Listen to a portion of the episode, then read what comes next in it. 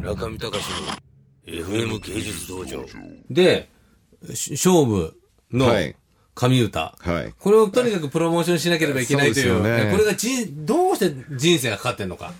これ知りたい。今か、今聞くと、山下さんは成功しすぎて、はっきり言ってですね、山下さんの近隣の天才集団は自堕落な生活を送りつづ、送りすぎ。吉祥寺界隈のアニメーター業界の人間たちがどれだけ酒を飲んで、どれだけ仕事をしてなくて、どれだけ自由な生活を謳歌してるのかを聞いて僕はびっくりしました。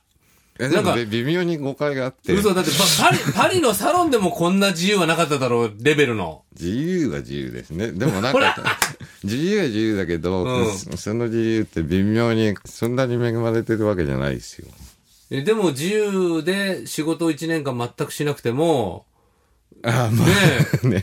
全然大丈夫みたいな。いやでもそれでもそんなにお金もらってるわけじゃないし、いや、僕本当にね、かなり晴天の霹靂でショショックだったんですよ。僕はだから、うんその業界の人間じゃないじゃないですか。いや、だけど山下さんはもう、なんか、だけども、山下さんもなんか似たような感じで、朝からら酒飲んでたりとか。似たようなことをしちゃったせいで僕は痛い目にあったわけですよ。え、な、どういう、どういう痛みにあったんですか？僕はそれに付き合ってても、あのー定期的にお金が入るわけでもないですから、あはいはい。貯金がどんどん減っていくわけですよね。である時はたと気づいて、コンビニでお金を下ろそうとしたら、293円しかなくて。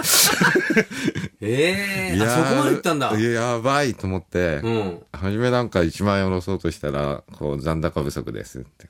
あ、じゃあ5000円って。ん？残高不足ですって。1000円って。残高不足ですって。残高紹介したら、293っての、未だに覚えてますけどね。いつですか、それ？えーっと、35、6の時ですね、もう。ええあ、35、6ってそんな、僕もでもそんなもんだったな。ねえ、結構、うん、やばかったですよ。石神井公園に住んでて。山下さん、本当変な人だよね。だからその時期、森本浩二と特にこう親しくしていたというか、お互いに傷を舐め合っていたような時期で、え作品作んなきゃいけないね、とかって話で。でも森本さんっていうとでもね、一緒に遊んでたっていうけども、すでにまあ森本浩二といえば、世界的にもある程度のもうネームができちゃっている。でもまあ、僕はすごく刺激を受けましたよね。やっぱもうものすごく真面目にはやっぱり考えてんですよ。考えてるけど、村上さんが言ったように、ちょっと引いてみればものすごく自堕落で。いや、僕ね、信じられ、日本にそんなにあの豊かな文化があるって知らなかったんですよ。アニメ業界ほら、なんかこう、なんですか、よく安くね、働かされて、まあそれ事実なんでしょうけど、えでも、自由じゃん、みたいな。えうん、自す由。ごい自由だよって。自由ですよね。ねえ。僕も自由だと思いますね。それを知ってね、僕は大ショックを受けたんだけど、まあでもそういう、でも、あの、森本さんと朝からワインを飲んでたりとか、そうですね、石神井公園で、いまだに覚えてるんですけど、僕が石神井公園の本当にすぐ隣に住んでて、うん森本は多分すごく近所に家があるんですね。うん。で、10時ぐらいにこう、玄関のチャイムが鳴るんですよね、ピンポーンって。でも誰だろうと思って。思わないよ。そうするとこう、自自転車を担いだ森本が紙袋を持ってて立ってて、でじゃあ、なんか飲もうか。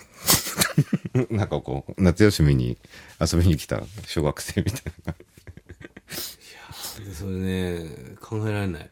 で、そのまま石神井公園のあの池の隣紙袋何本入ってるんですか、お酒？に一本ですか？いや、2本ぐらい入ってましたね。2本ぐらい入ってて、石神井公園の隣のなんかあの木のベンチとかあるじゃないですか。あそこに置いて、じゃあ飲みますか。何、何時までやってるんですか、それ？昼ぐらいから、でも夜まで飲んでて、そのまま今度、そのままお店に行って飲んでみたいな。そういうのを1年のうち200日ぐらい続けてた時ありますよね。すごいよね。とことんダメ人間になりましたね。中見隆の FM 芸術道場。